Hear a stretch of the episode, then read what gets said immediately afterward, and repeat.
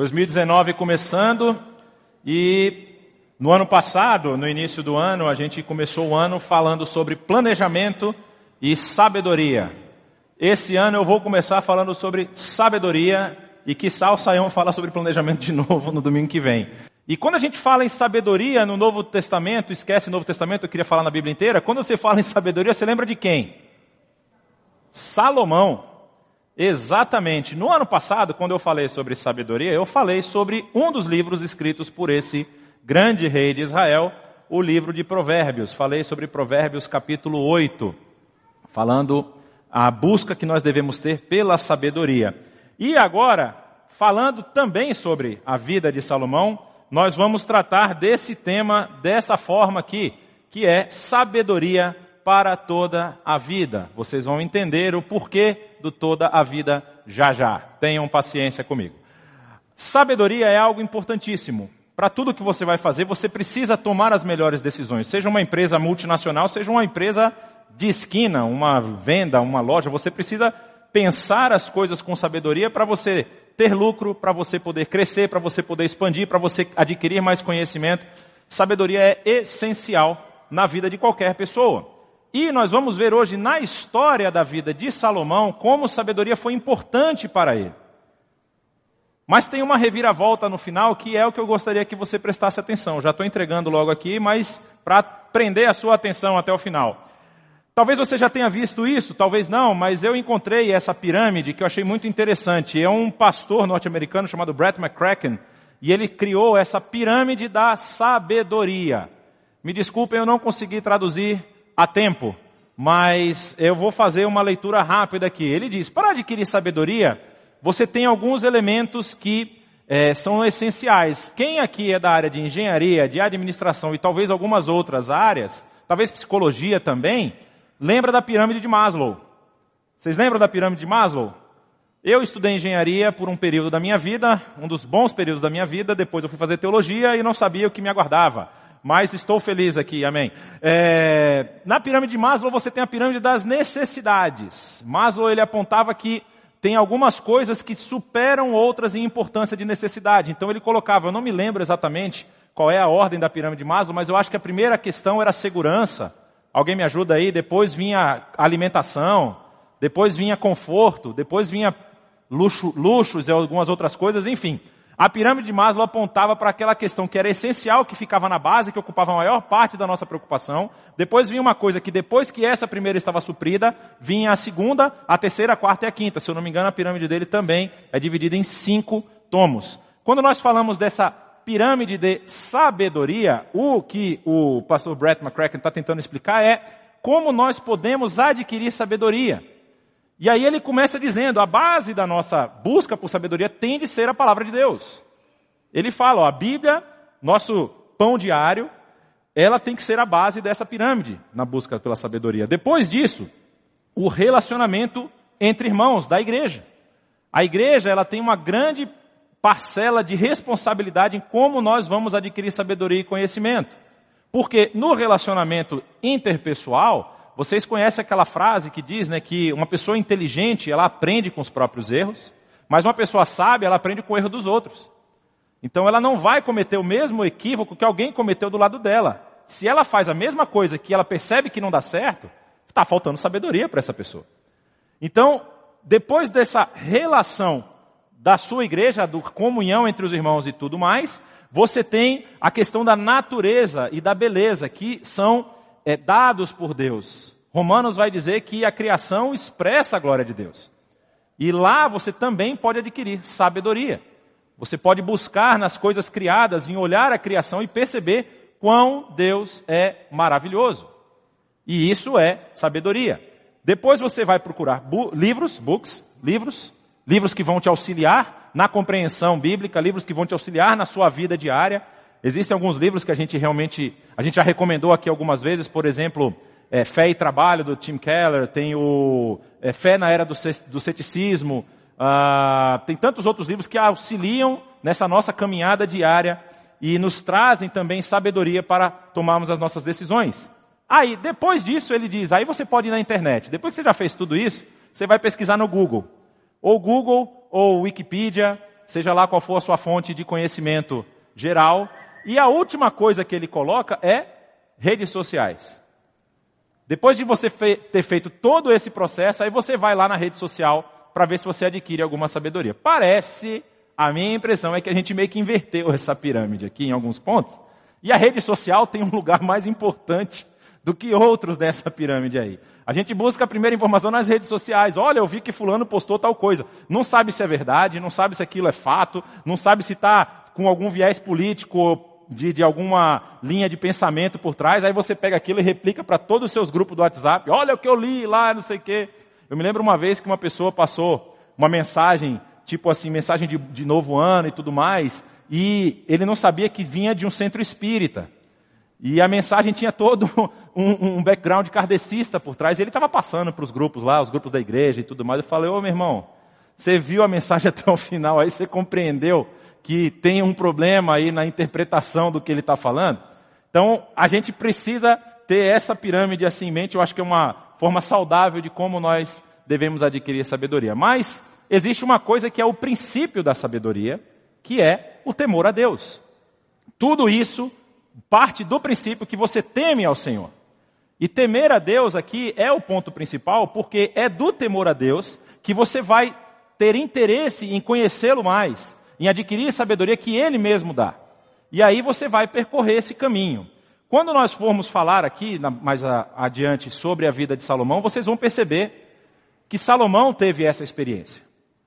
Salomão tem um, um, uma lição muito importante para passar para a gente. A gente vai tentar passar aqui por toda a, a trajetória da, da sua vida, rapidamente, obviamente, sem aprofundar muito, mas mostrando pontos específicos de como Salomão é, teve oportunidades de tomar decisões é, certas e decisões erradas e quais foram as consequências dessas decisões que ele tomou. Então nós vemos aqui que a história de Salomão ela é contada em dois livros, ela é contada no livro de Reis e também nas Crônicas, mas no livro de Reis está no primeiro livro de Reis e um pouco sobre esse livro, o livro na verdade era um só.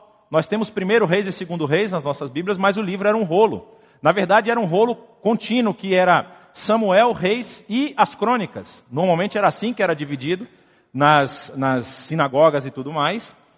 É um livro que a autoria ainda é discutida. É, Pensa-se que a autoria desse livro ela já tinha sido atribuída a Jeremias, o profeta Jeremias, mas depois caiu em desuso essa afirmação, porque o período é do período final do reino de Israel, do período final da monarquia, ou talvez até depois que o reino já tinha sido destruído, depois do exílio. Então esse é o período que se pensa foi escrito o livro de Samuel e, desculpa, o livro de Reis. E nesse trecho que vai falar sobre Salomão, ele aponta para alguns elementos que a gente conhece, que Salomão é o rei que sucede Davi. Davi morre, e aí há uma movimentação para que outro se torne rei, mas Betseba vai lá e consegue convencer Davi a já ungir Salomão como seu sucessor. E Salomão reina após Davi. E é o período em Israel onde Israel atinge a maior extensão territorial e o período mais próspero de Israel. Israel acumula maior número de riquezas e de escravos e de cavalos e de tudo mais que indicavam riqueza na época. É o período em que Israel tem a maior prosperidade, é no período em que Salomão é rei. A datação da escrita do, do, do, do livro de reis, vocês percebem que ela é lá próximo a o fim do reinado de Judá, que é no ano, é marcado pelo ano 587 da, é, é antes de Cristo. E você vai ver que Salomão viveu 400 anos antes. Então a intenção por trás da escrita do livro de Reis é justamente mostrar a relação dos monarcas de Israel, do povo como um todo, com Deus, com o Deus criador, sustentador e o Deus que queria abençoar a geração de Abraão.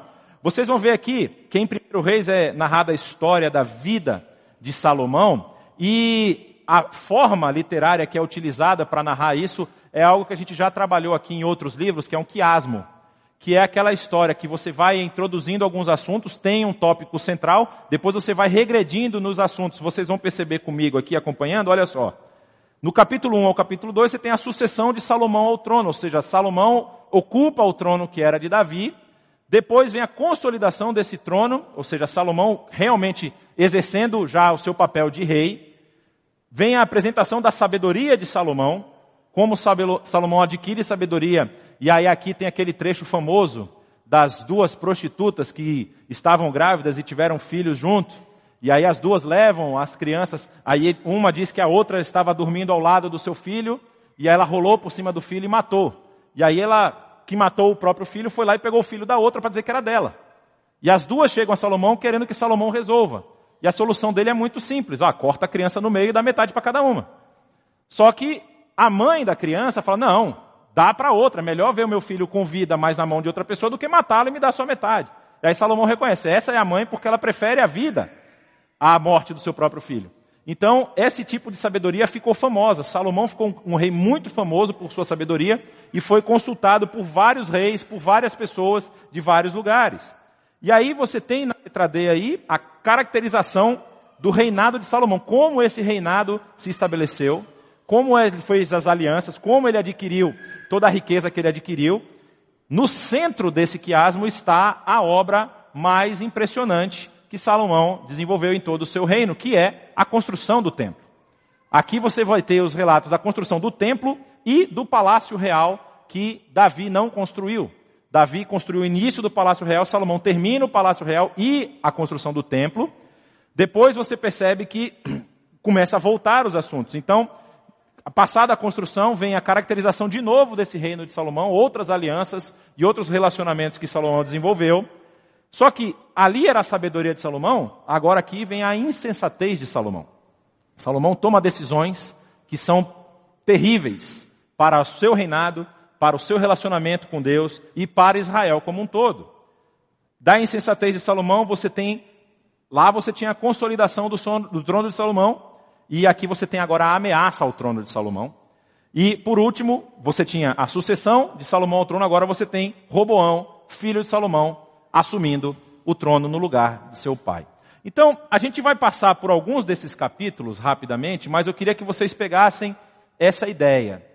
Como, com sabedoria, você consegue construir muita coisa, você consegue produzir muita coisa, mas há um elemento importantíssimo na sabedoria. A sabedoria, ela vai te dar clareza de visão, clareza de compreensão, mas ela não vai te dizer ela não vai decidir ou vai deixar que você tomar a decisão por você. A decisão ainda continua sendo sua. Então vamos lá ver o que, que Salomão tem para nos contar. No capítulo 3, vai dizer o seguinte: Salomão aliou-se ao faraó do rei do Egito, casando-se com a sua filha. Ele a trouxe à cidade de Davi, até terminar a construção do seu palácio e do templo do Senhor e do muro em torno de Jerusalém. O povo, porém, sacrificava nos lugares sagrados, pois ainda não tinha sido construído um templo em honra ao nome do Senhor.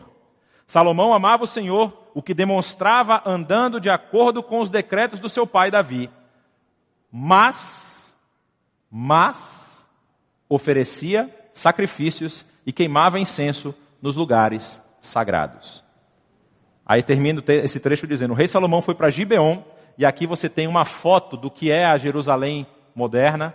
Se você consegue enxergar com seus olhos de lince, isso aqui é o portão chamado Porta Dourada, que é retratado em Ezequiel.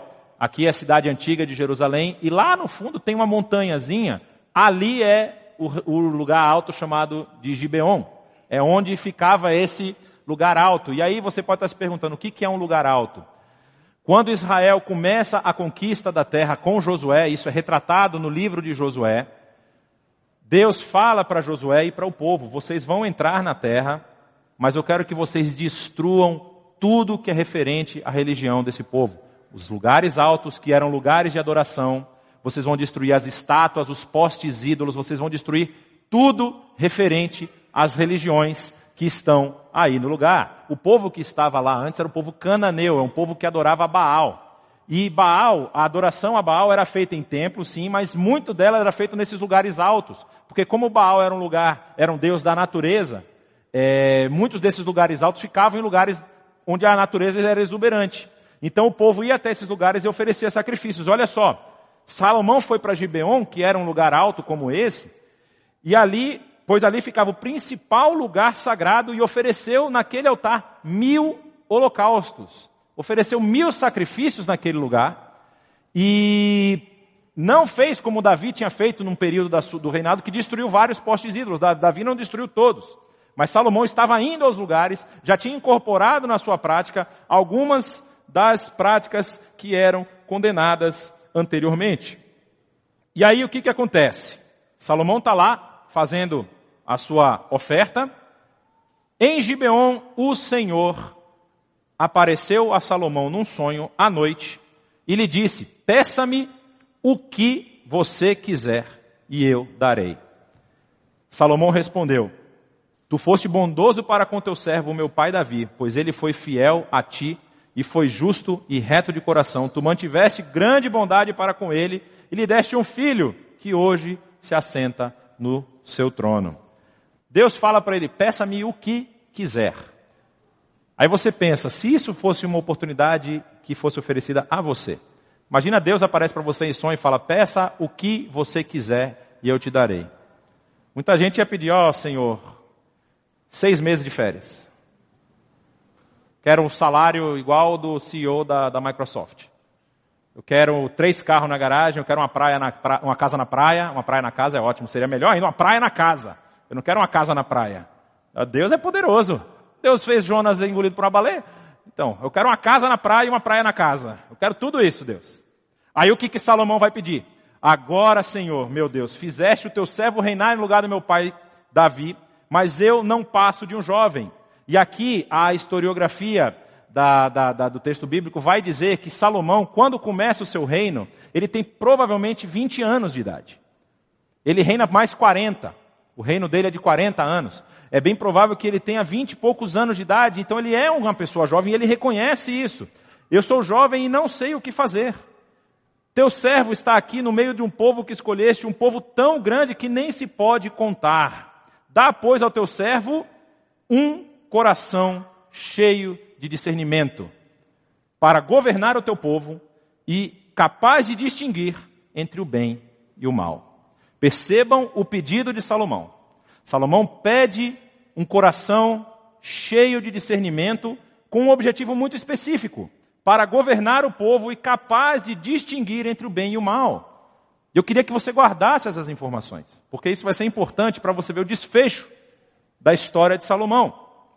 Pois quem pode governar este teu grande povo? Ele pergunta. Salomão não pede riqueza, Salomão não pede bens, não pede outras coisas, como nós vamos ver aqui no texto. Ele pede sabedoria. E como Salomão, nós também precisamos fazer isso. No ano que se inicia, nós estamos com planos já talvez em andamento. Planejamento foi feito talvez no final do ano passado, ou vocês ainda estão na fase de planejamento. Tem algumas ações que precisam tomar, ser tomadas esse ano, talvez na sua vida. Você precisa pedir sabedoria, precisa pedir que Deus entregue, derrame da sua sabedoria sobre a sua vida, para que você tenha discernimento e possa distinguir entre o bem e o mal, entre aquilo que vai ser positivo de uma forma é, é, é, vamos dizer assim, não apenas espiritual, mas também aquilo que seja positivo na sua própria vida. Você não vai desejar sofrer, se você deseja sofrimento, você tem uma questão psicológica que precisa ser tratada, mas você vai querer crescer, você vai querer prosperar. Isso é natural. E não há nenhum problema em querer prosperidade. O problema é o que você quer fazer com a sua prosperidade. O problema é não só esse, é você achar que tem direito à prosperidade por ser filho de Deus. Que é o que acontece em muitos ambientes religiosos. Pessoas que colocam Deus em xeque, olha, eu sou seu filho, eu quero prosperidade. Isso não é bíblico. A prosperidade é bíblica. Tem vários casos de Deus abençoando com prosperidade. Mas a prosperidade para um fim, não como um fim em si mesmo. E aí, continuando, o pedido que Salomão fez agradou ao Senhor. Por isso Deus lhe disse: já que você pediu isto, e não uma vida longa, nem riqueza, nem pediu a morte dos seus inimigos, que era algo muito comum, porque era um ambiente de batalha constante. Você precisava lutar pela sobrevivência nesse período. Nós também precisamos lutar pela nossa sobrevivência, mas nós não matamos as outras pessoas para sobreviver, nós tentamos desenvolver as nossas atividades para poder ter como nos sustentar. Mas você pediu discernimento para ministrar a justiça, eu farei o que você pediu. Eu darei a você um coração sábio e capaz de discernir, de modo que nunca houve, nem haverá ninguém como você. E aí vem o plus, vem a, a, a, o bônus. Aí Deus fala: também darei a você o que não pediu, riquezas e fama, de forma que não haverá rei igual a você durante toda a sua vida. E o texto vai dizer nos capítulos que seguem que vários reis de vários reinos ao redor de Israel iam se consultar com Salomão. Tamanha era a sua fama da sua sabedoria. Tamanha era a fama da sua sabedoria. E ele se tornou uma referência no, no ambiente onde ele estava inserido. E, se você andar nos meus caminhos e obedecer aos meus decretos e aos meus mandamentos, como seu pai Davi, eu prolongarei a sua vida. Então Salomão acordou, percebendo que tinha sido um sonho. A seguir voltou-se a Jerusalém, pôs-se perante a arca da aliança do Senhor e sacrificou holocaustos, apresentou ofertas de comunhão, depois ofereceu um banquete a toda a sua corte. É interessante perceber que depois que isso acontece com Salomão, a primeira atitude dele é realinhar a sua, a sua forma de culto. Ele fala, olha, eu estou fazendo aqui uma coisa que, pelo que eu entendo, não deve ser cumprida ou não deve ser praticada, que é oferecendo, mesmo que sacrifícios a Deus em lugares onde Deus não permitiu. E aí você pode pensar, tá vendo? Ele foi perante a arca da aliança do Senhor. Então o lugar de, de, de cultuar a Deus é na igreja. Mas não é essa a questão. O problema que Deus levanta quando fala de destruição dos lugares altos, dos postes e tudo, é o sincretismo religioso. Vocês vão lembrar pela história de Israel que Israel é condenado por causa disso. Israel incorpora dentro da sua prática de culto os cultos pagãos que haviam na terra, que ele deveria ter eliminado. Então, quando Deus proíbe que se façam sacrifícios em lugares altos, em postes ídolos e tudo mais, Ele está querendo eliminar um, uma prática de culto que não era culto a Ele, era culto às outras divindades. Ele quer evitar que haja sincretismo e que Israel seja um povo consagrado ao Senhor. E Salomão parece, nesse momento, que entendeu isso ele vai diante da arca da aliança, que estava lá próximo a Jerusalém, e oferece os seus sacrifícios. E aí, continuando, a história vai mostrar, a gente viu ali naquele, da demonstração da, das fases da vida de Salomão, que no meio daquele quiasmo é a parte da construção do palácio e do templo. Salomão prospera de tal forma, ele consegue levantar os recursos para construir o seu palácio, o seu templo e ainda sobrar muita coisa, e quando ele termina a construção do templo, o capítulo 8, que a gente não vai ver, faz, tem uma oração muito bonita de Salomão, e Salomão está pedindo a Deus, Deus, Senhor, que você ouça as orações que serão feitas nesse lugar, que você incline os seus ouvidos às petições e às ofertas que serão feitas nesse lugar, no templo construído para a adoração do teu nome. E Salomão faz isso, esperando que Deus atenda ao seu pedido. Aí, o texto vai nos dizer no capítulo 9, olha o seguinte: quando Salomão acabou de construir o templo do Senhor, o palácio real e tudo mais que desejara construir, o Senhor lhe apareceu pela segunda vez, como havia lhe aparecido em Gibeon. O Senhor lhe disse: Ouvi a oração e a súplica que você fez diante de mim. Consagrei esse templo que você construiu para que nele habite o meu nome para sempre. Os meus olhos e o meu coração estarão sempre nele. E, se você andar segundo a minha vontade, com integridade de coração e com retidão, como fez o seu pai Davi, se fizer tudo o que ordena a você, obedecendo aos meus decretos e às minhas ordenanças, eu firmarei para sempre sobre Israel o seu trono, conforme prometi a Davi, seu pai, quando lhe disse: nunca faltará descendente para governar Israel. Então, tudo que Deus estava pedindo de Salomão era: você construiu tudo o que você fez, você me pediu sabedoria, eu te entreguei sabedoria. Agora, use sabedoria com sabedoria. Gostaram dessa frase? Dá para fazer um quadro, né? Use a sabedoria com sabedoria. O problema aqui é esse. Deus está esperando de Salomão um posicionamento com relação a tudo o que ele atingiu e conquistou.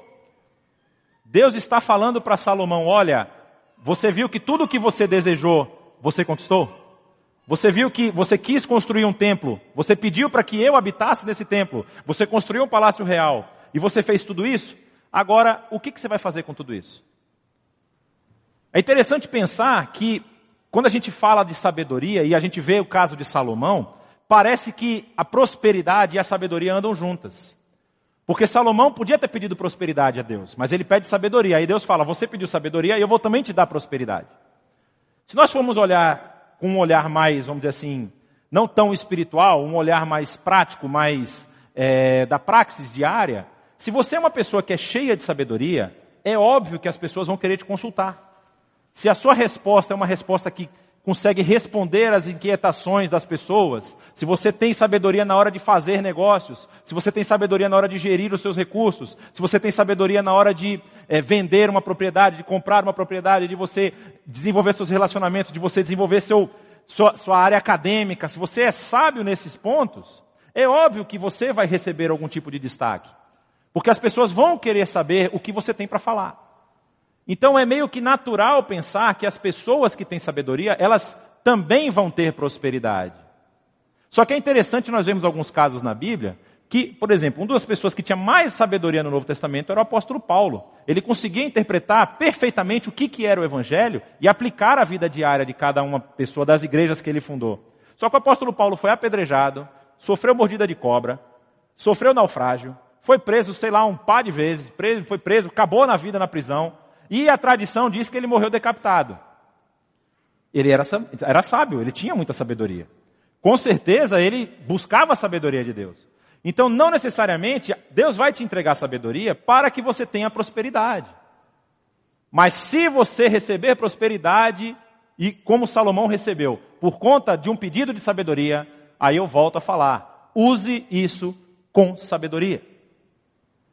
Aplique essas questões a, a questão da prosperidade, da riqueza, daquilo que Deus coloca na sua mão, para abençoar e para ministrar justiça perante os homens.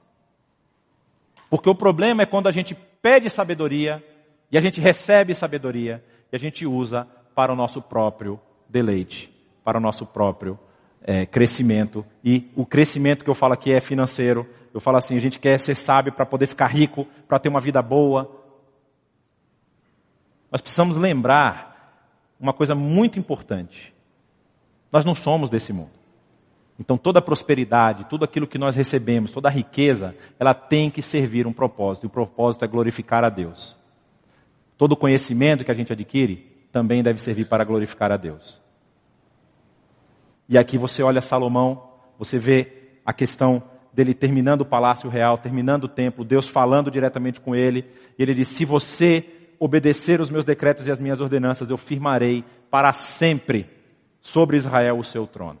Aí você pensa, maravilha, Salomão conquistou o que ele queria.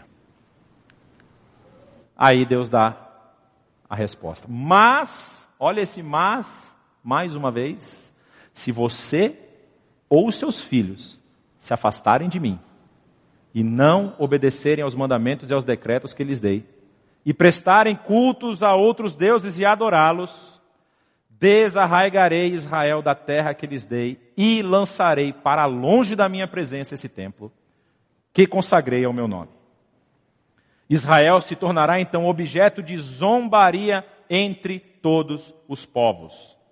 Embora esse templo seja agora imponente, todos os que passarem por ele ficarão espantados e perguntarão: por que o Senhor fez uma coisa dessas à terra e a esse templo? E a resposta será: porque abandonaram o Senhor, o seu Deus, que tirou os seus antepassados do Egito e se apegaram a outros deuses, adorando-os e prestando-lhes culto. Por isso, o Senhor trouxe sobre eles toda essa desgraça.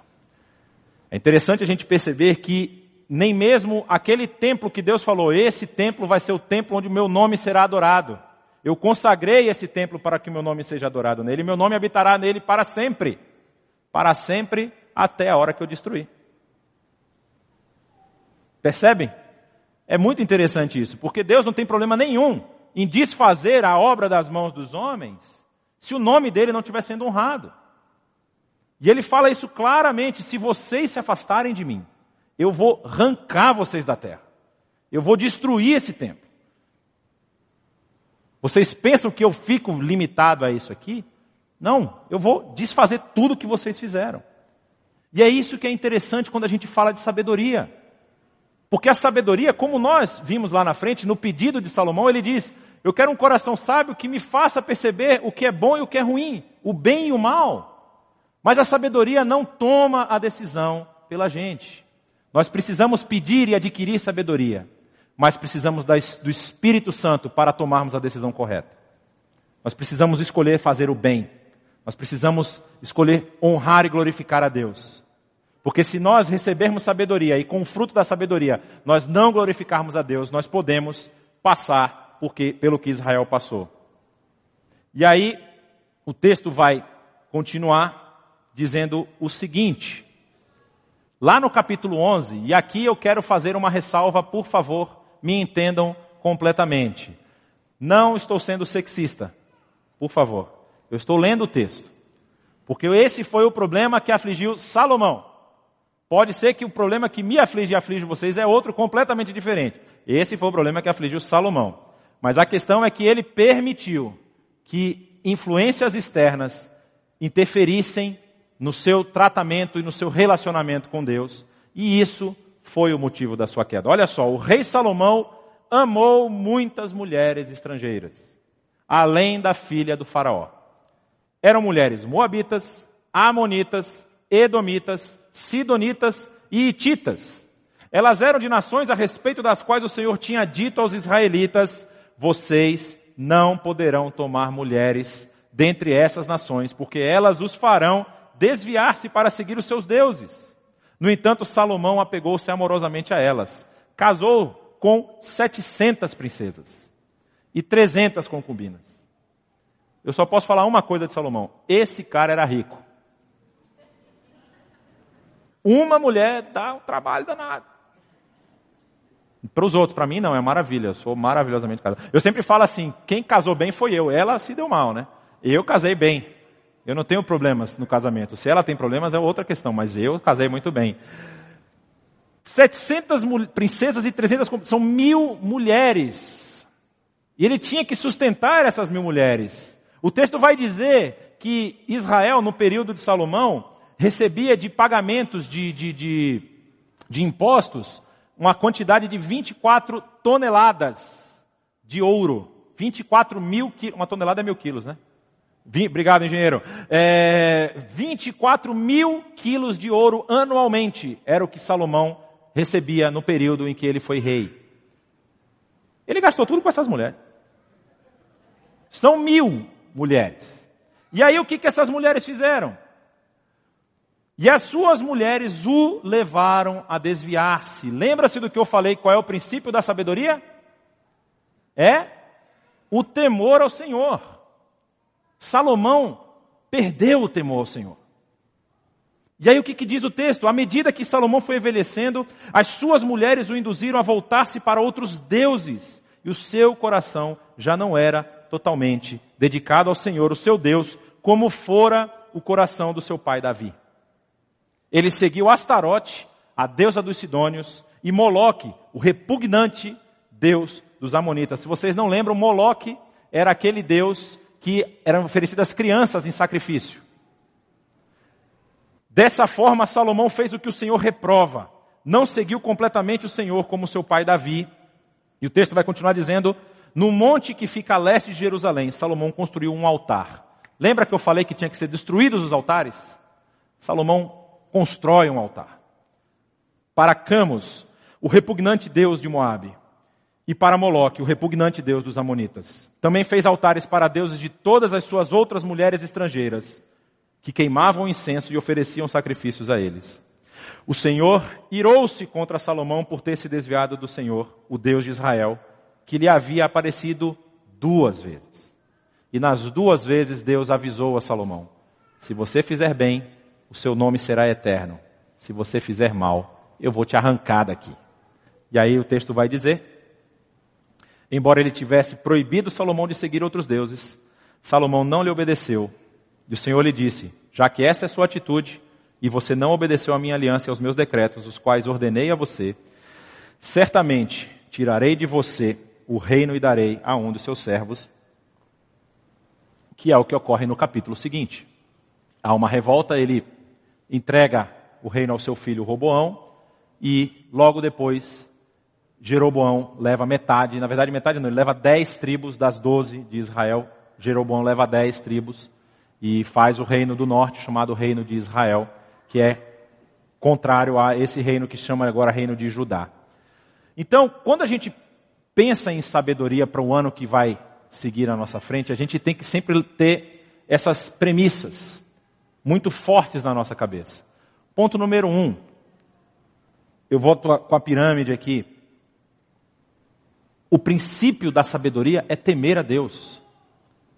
Deus precisa ser lembrado e ser colocado no devido lugar nas nossas vidas constantemente. O segundo ponto é que nós precisamos pedir a Ele sabedoria. O texto vai nos dizer que se alguém tem falta de sabedoria, Tiago vai falar isso, peça a Deus que dá livremente. Se você sente que precisa de sabedoria, peça a Deus. E a sabedoria vai te dar discernimento para você escolher os caminhos corretos. Mas aí vem o terceiro ponto, que eu acho que talvez é o mais importante. A sabedoria não vai tomar a decisão pela gente. Nós precisamos decidir seguir os decretos, seguir os mandamentos de Deus, seguir as instruções contidas nos evangelhos, seguir as instruções das cartas, tanto do apóstolo Paulo como dos outros apóstolos, seguir a instrução que a Bíblia nos traz. Se nós quisermos equalizar a instrução bíblica com outras coisas que nós temos ouvido, nós podemos ter a mesma história de Salomão. Tentarmos chegar num auge, chegar num pico, não reconhecermos quem é que nos colocou naquele lugar e utilizarmos a nossa sabedoria de uma forma negativa que venha nos prejudicar de forma severa. E aqui eu não estou falando de uma punição. Deus não está punindo você porque você fez errado. Ele está permitindo que aconteça consequências das suas ações para que você se volte a Ele. Se Deus fosse nos punir, não sobraria ninguém. Essa, essa, essa é a maravilha da graça. Nós não recebemos o que merecemos.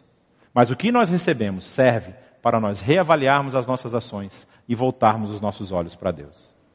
Mais uma vez, lembre dessa pirâmide, eu acho que ela é muito, ela, ela resume bem um caminho muito bom para adquirir sabedoria palavra de Deus, comunhão dos irmãos, a criação de Deus, a maravilha da criação, livros que sejam, vamos dizer assim, construtivos, e aí a internet e o outro você deixa em último plano.